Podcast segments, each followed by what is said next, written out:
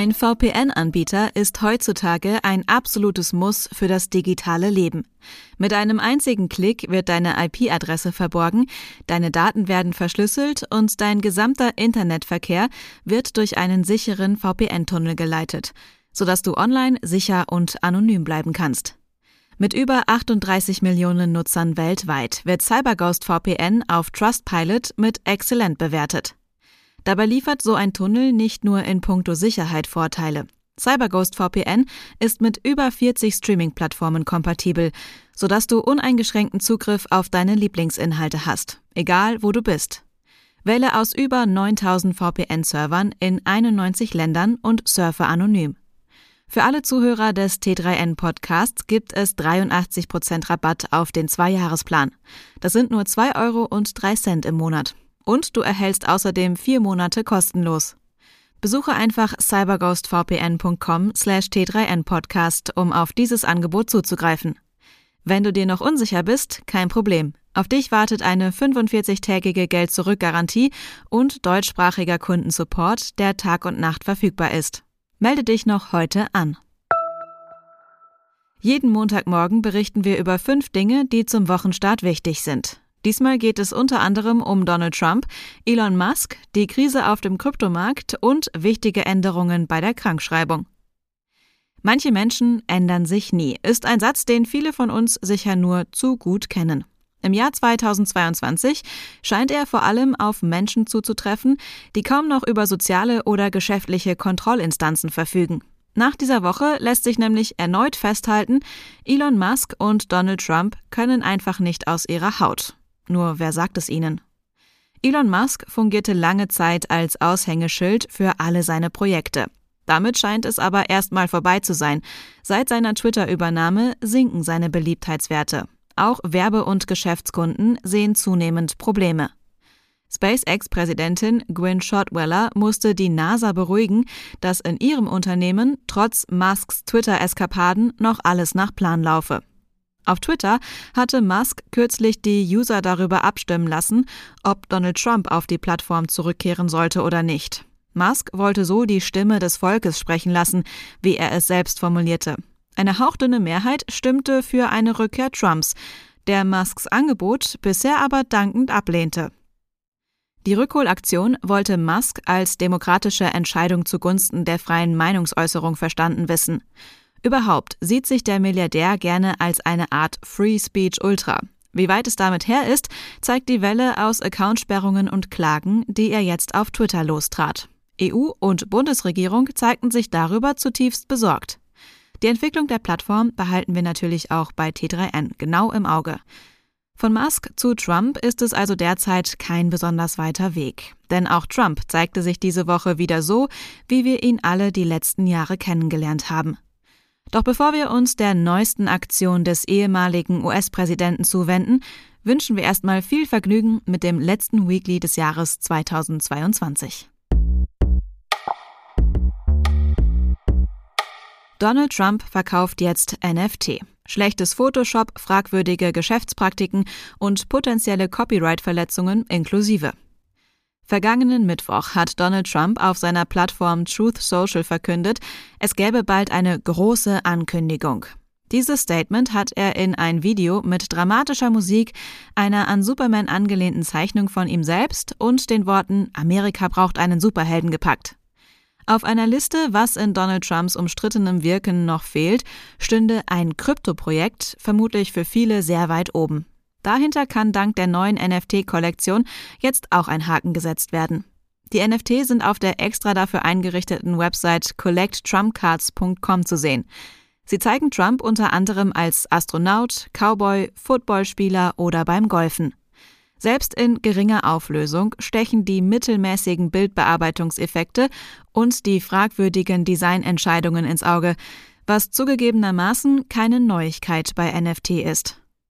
Eine Karte kostet 99 US-Dollar, Umtausch oder Rückgabe ausgeschlossen und berechtigt außerdem zur Teilnahme an einem Trump-Gewinnspiel. Zu gewinnen gibt es unter anderem ein Dinner oder eine Runde Golf mit dem Ex-US-Präsidenten. Wer 45 NFT kauft, also 4.455 Dollar ausgibt, gewinnt laut Webseite direkt ein Essen mit Trump. Trump war schon immer gut darin, seine Politikkarriere zu monetarisieren und seinen Anhängern die unterschiedlichsten Arten von Merchandise zu verkaufen, darunter auch eine Trump-Käseplatte.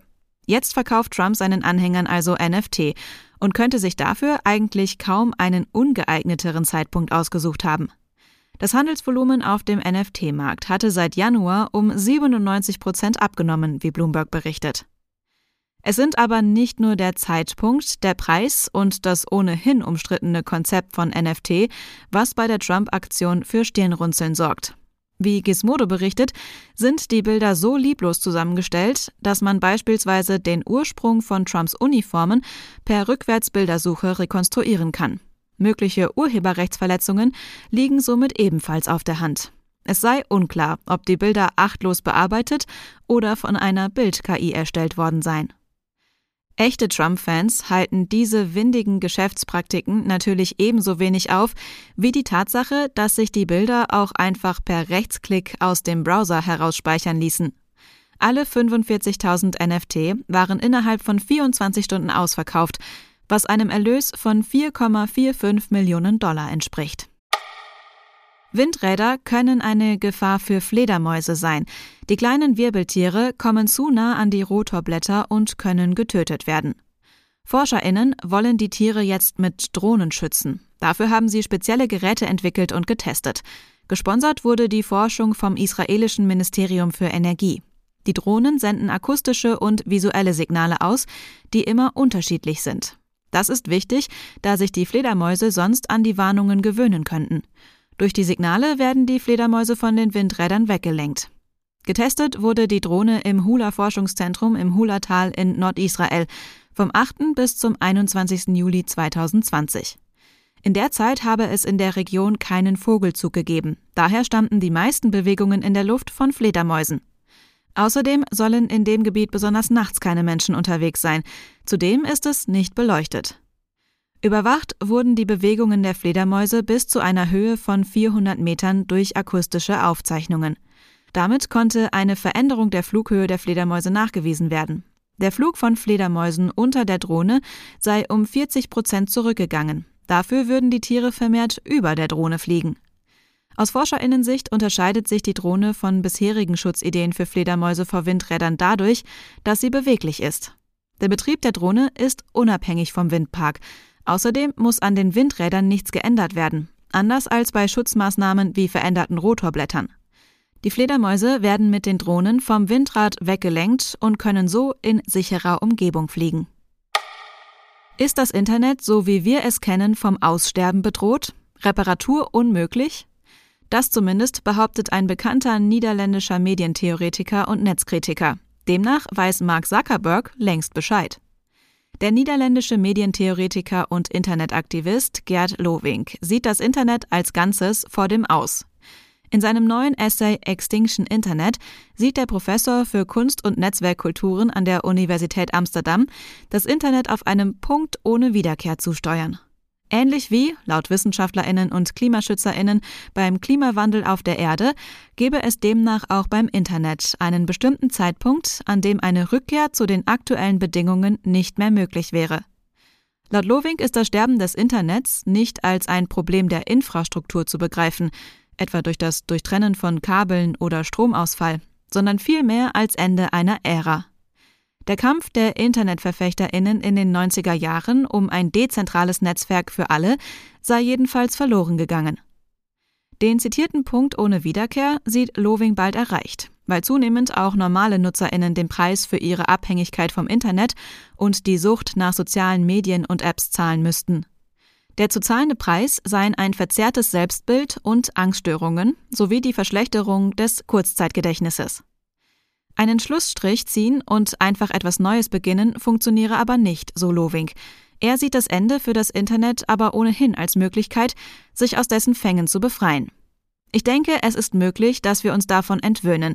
Es könnten unterschiedliche Software oder andere Konstrukte entstehen, die uns weniger abhängig machen, so Loving. Für die Zukunft sieht er jedenfalls gar nicht so schwarz. Kurz nach der Festnahme des Gründers der Kryptobörse FTX, Sam Bankman-Fried, auf den Bahamas, ist der einstige Milliardär von der US-Börsenaufsicht SEC wegen Betrugs angeklagt worden. Der Anfang November 2022 innerhalb weniger Tage erfolgte Zusammenbruch von FTX hatte die Kryptowelt schwer erschüttert, insbesondere das Vertrauen der Anlegerinnen. Letztere begannen, Bitcoin und Co. von der FTX-Konkurrenz abzuziehen, was weitere Kryptobörsen ins Wanken bringen könnte. Wie groß der Abfluss der Kundinnengelder wirklich ist, zeigt das Beispiel Binance. Die mittlerweile mit Abstand größte Kryptobörse der Welt verbuchte innerhalb von 24 Stunden einen Verlust an angelegten Werten in Höhe von 2 Milliarden Dollar. Der Binance-Chef versuchte auf Twitter, die Lage zu beruhigen. Am Dienstag habe man Nettoabflüsse in der Höhe von 1,4 Milliarden Dollar gehabt. An manchen Tagen gebe es dagegen Zuflüsse, also Business as usual. Ebenfalls noch keinen akuten Grund zur Panik sieht der Nansen-Chef Alex Svanevik. Noch seien die Abflüsse vergleichsweise klein, wenn man sie mit den Reserven der Kryptobörse vergleicht. Aber angesichts der Gesamtlage auf dem Kryptomarkt sei es kaum überraschend, dass Anlegerinnen ihre Schäfchen lieber ins Trockene bringen wollten. Der bewährte gelbe Schein, auch bekannt als Krankenschein oder Arbeitsunfähigkeitsbescheinigung, hat ausgedient. Ab 2023 kommt stattdessen ein neuer Workflow auf Angestellte und Arbeitgeber zu, doch der gilt nicht für alle und kennt zahlreiche Ausnahmen. Patientinnen müssen für den gelben Krankenschein weiterhin wie gewohnt zum Arzt gehen und bekommen dort aber nur ein Exemplar als Ausdruck für die eigenen Unterlagen. Das lässt sich in Zukunft auch in die digitale Patientenakte importieren. Sie melden die Erkrankung und das Vorliegen einer EAU nun beim Arbeitgeber, der seinerseits über eine Schnittstelle die Daten der Krankenkasse bezieht, die der behandelnde Arzt hochgeladen hat. Weiterhin soll es so sein, dass der Arbeitgeber nur über die Krankschreibung informiert wird, nicht aber die Gründe hierfür erfährt. Auch erfährt der Arbeitgeber nicht, bei welchem Arzt du warst, kann also so auch keine Rückschlüsse auf die ungefähre Thematik der Erkrankung stellen, wenn du das nicht willst. Das neue Verfahren soll den Arbeitnehmer entlasten und macht aus der Bringschuld der alten AU eine Hohlschuld der elektronischen AU durch den Arbeitgeber. Diese EAU ist allerdings erst am folgenden Tag nach der Krankschreibung im System zu finden, wobei der Arbeitgeber auch nicht nach einer erfolglosen Anfrage die Daten bei Vorliegen automatisch erhält, sondern seinerseits neu anfragen muss. Ob das Ganze reibungslos funktioniert, hängt einerseits von der Softwareanbindung der jeweiligen Praxis ab und andererseits von der Ausgestaltung des Arbeitgebers. Das war das letzte T3N Weekly für 2022. Wir wünschen frohe Feiertage, einen guten Rutsch, sagen Tschüss und bis nächstes Jahr.